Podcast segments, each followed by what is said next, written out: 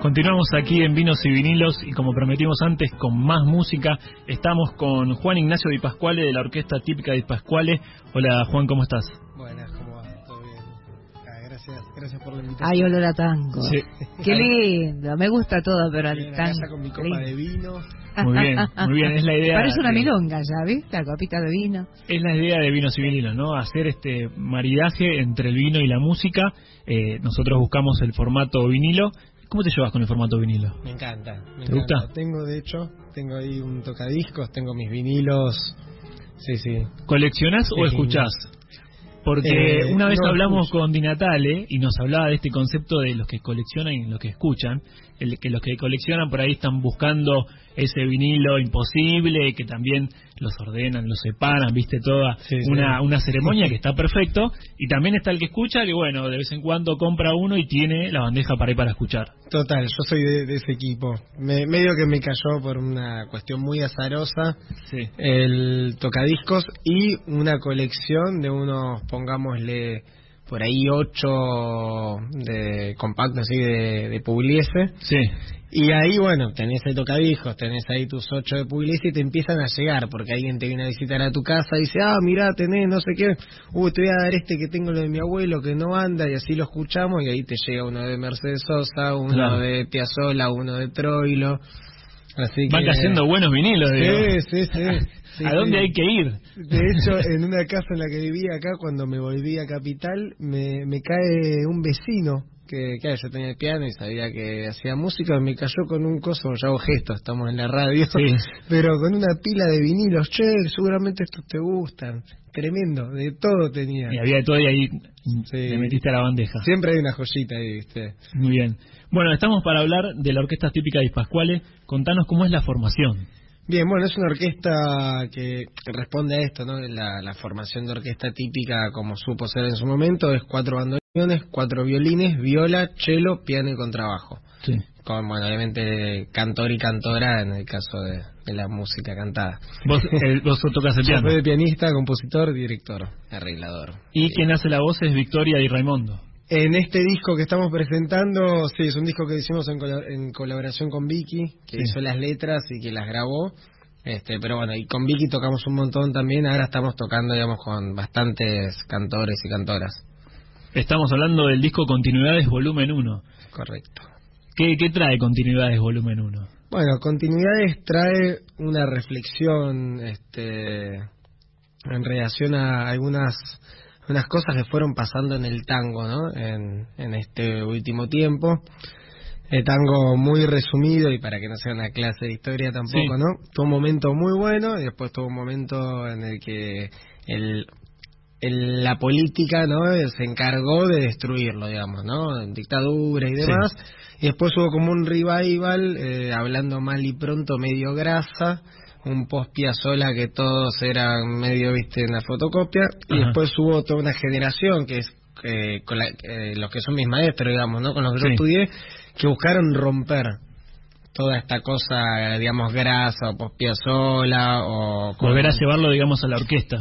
eh, sí, o buscaron hacer algo nuevo, Sí. digamos, ¿no? Es como, como ellos lo dicen, nos sentíamos más identificados con nuestros abuelos que con nuestros padres. Ajá, entiendo, ahí va, ahí va. Eh, entonces, bueno, como que mi generación, yo siento que ya romper es como que no tiene nada que romper, ¿viste? Claro.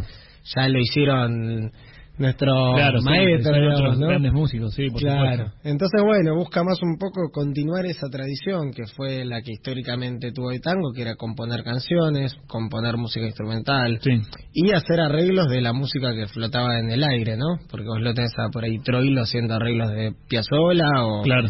así, ¿viste? Entonces, bueno, un poco este volumen uno es porque hay dos más que, Claro. que van a traer un poco esos, esos conceptos. Y este disco fue grabado por el portugués da Silva, ni más ni menos también. Así ¿Cómo es. fue todo eso de grabar en estudio con el portugués? Lindo, lindo, la verdad, este uno no sabía qué iba a pasar, ¿viste? Además, la primera vez que entras a grabar con una típica ya es como medio manejar un barco que no sabes qué va a pasar. Son muchos músicos, Total. no sabés cómo viene cada uno, Sí, sí. y es el momento de grabar y bueno, y a su vez la dinámica, ¿viste? Porque el, el tango y la orquesta típica es todo muy acústica, la cuestión, Claro. y entras al estudio y tenés un panel por acá, panel por allá, que los auriculares, Claro, que decís, son, eh, ¿cuántos bandoneón? Cuatro. Eh, viola, violonchelo, bandoneón. Sí, claro, sí. es un quilombo. Total. Y en ese sentido, el portugués aportó mucho sigilosamente, ¿viste? Como calma, eh, humor, ¿viste? Te, te alentaba que todo estaba bien, vos tranquilo. Rompía el clima de tensión. Sí, sí, una anécdota por acá, una anécdota por allá. Por más que necesitaban tensión para grabar, Sí, sí. trataba de romper esa tensión de, de los músicos y no de los instrumentos. Total, y una oreja, pero Claro, eh, pero que decir, no puede tener la edad que tiene y que todavía le funque. En un momento voy a escuchar una toma y me dice así como bajito, me dice, escuchame, no, no le digas nada a la, a la chelista para que no se preocupe. En los instrumentos, eh, el cello, se escucha mucho, hay algo que se llama el lobo, que es como, un- hay una nota que el instrumento resuena muy fuerte y como que se Claro. Es muy sutil, o sea, es una cosa sutil. Sí, este, sí, muy... y que en la edición se arregla. Si justo sonó muy fuerte, en la edición se lo bajan y Se retoca está. eso, claro. Claro, y me dice, te lo digo para que no te asustes, que ahí justo se escuchó mucho. Claro. Yo me quedé y dije, esto puede ser. este Increíble, hombre". acá como un ingeniero tiene ese oído privilegio Total. y decís, se escucha estas cosas. y está escuchando por primera vez toda esa música. Claro. Y aún así le encuentra eso. Ah, Una tremendo. maravilla. Perdón, quería, por sos tan joven, preguntarte qué, qué orquestas tenés como referentes. Y Troilo, Pugliese, Di Sarli, D'Arienzo, Mm. Gobi. Las mejores. La verdad es que me gusta mucho Lo el mejor. tango. Esos son como los cuatro... Troilo, Pugliese, D'Arienzo y Sarli son como los cuatro jinetes del apocalipsis, ¿no? Este, pero bueno, la verdad que Fresedo es un fenómeno, También, Caló ¿eh? también, Gobi es descomunal, o sea, realmente hay hay mucho, ¿no? Pero bueno, yo arranqué más full Pugliese y Troilo. Claro. Bien, bien. Sí, sí. ¿Tocan en milongas? Bueno, ahora el viernes 16, de hecho tenemos una, una fecha en la Milonga en Chanta 4. Es, ¿Dónde queda? queda en Tacuarí, si no me equivoco, de 905. Ajá. Ahora vamos a... a- Ahora ¿No es vamos en el. Tacuarí que va cambiando de nombre? Mm, No, eh, Ch- Chanta 4 supo estar en, en varios lugares, Ajá. sí. Sí, ahora está en... No es el Tacuarí, digamos, el, sí. ese que está en Tacuarí. Bien argento, ¿no? Chantacuarí. Tremendo. Pero bueno, sí, tenemos nuestro, tuvimos nuestros pasos por, por las milongas. Este, a veces se complica un poco llevar la, la orquesta a la milonga por el espacio, pues somos un montón.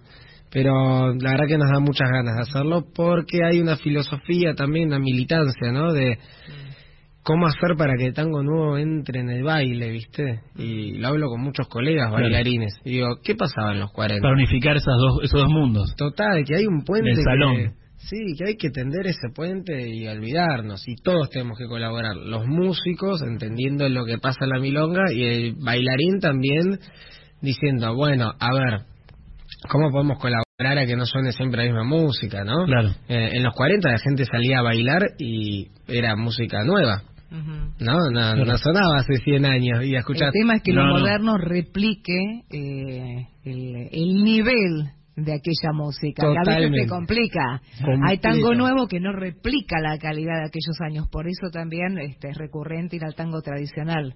Sin lugar a dudas, estoy completamente de acuerdo. Es muy alta la vara que nos dejaron, claro. eh, poéticamente hablando, arreglísticamente, los músicos tocaban todo, todos los días tocaban, entonces realmente dejaron la vara muy alta. Muy arriba, claro. Sí, sí. sí, sí, bueno. Qué ganas de escucharlos.